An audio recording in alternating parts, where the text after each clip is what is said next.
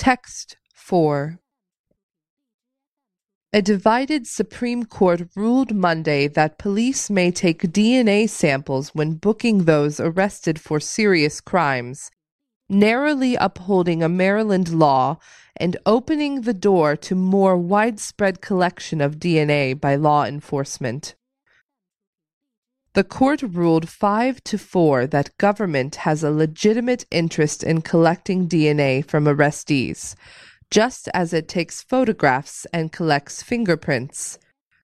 Rejecting the view that the practice constitutes an unlawful search, the majority said it was justified to establish the identity of the person in custody.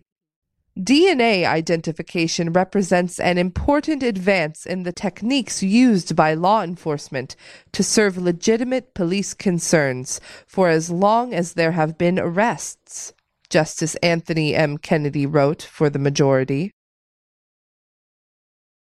The dissenters were three of the court's liberals, plus conservative Justice Antonin Scalia, who amplified his displeasure by reading a summary of his dissent. The court has cast aside a bedrock rule of our Fourth Amendment law that the government may not search its citizens for evidence of crime unless there is a reasonable cause to believe that such evidence will be found. In his dissent, Scalia wrote that the majority's attempts to justify the use of DNA as an identification tool taxes the naivety of the naive. He added, Make no mistake about it.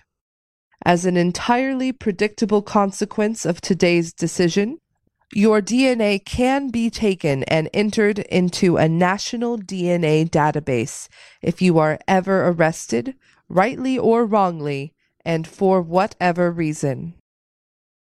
Kennedy said Maryland's law is more limited than that.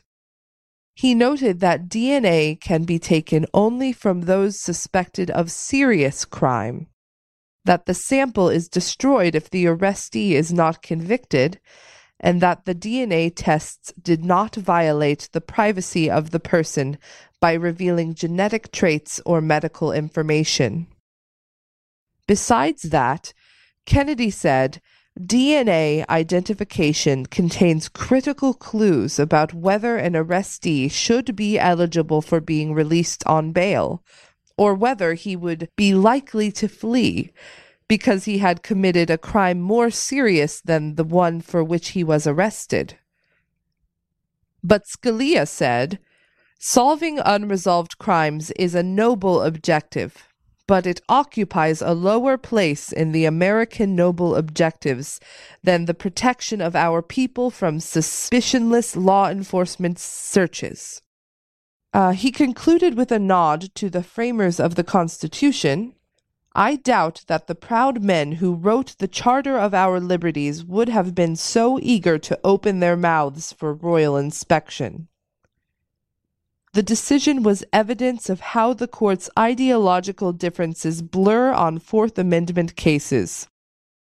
Earlier this term, Scalia joined Ginsburg, Sotomayor, and Kagan to rule that bringing a police dog to a suspected drug dealer's door without a warrant amounted to an unlawful search and Scalia joined Sotomayor's broad ruling in another case that held police officers generally must try to get a warrant before forcing uncooperative, drunken driving suspects to submit to a blood test.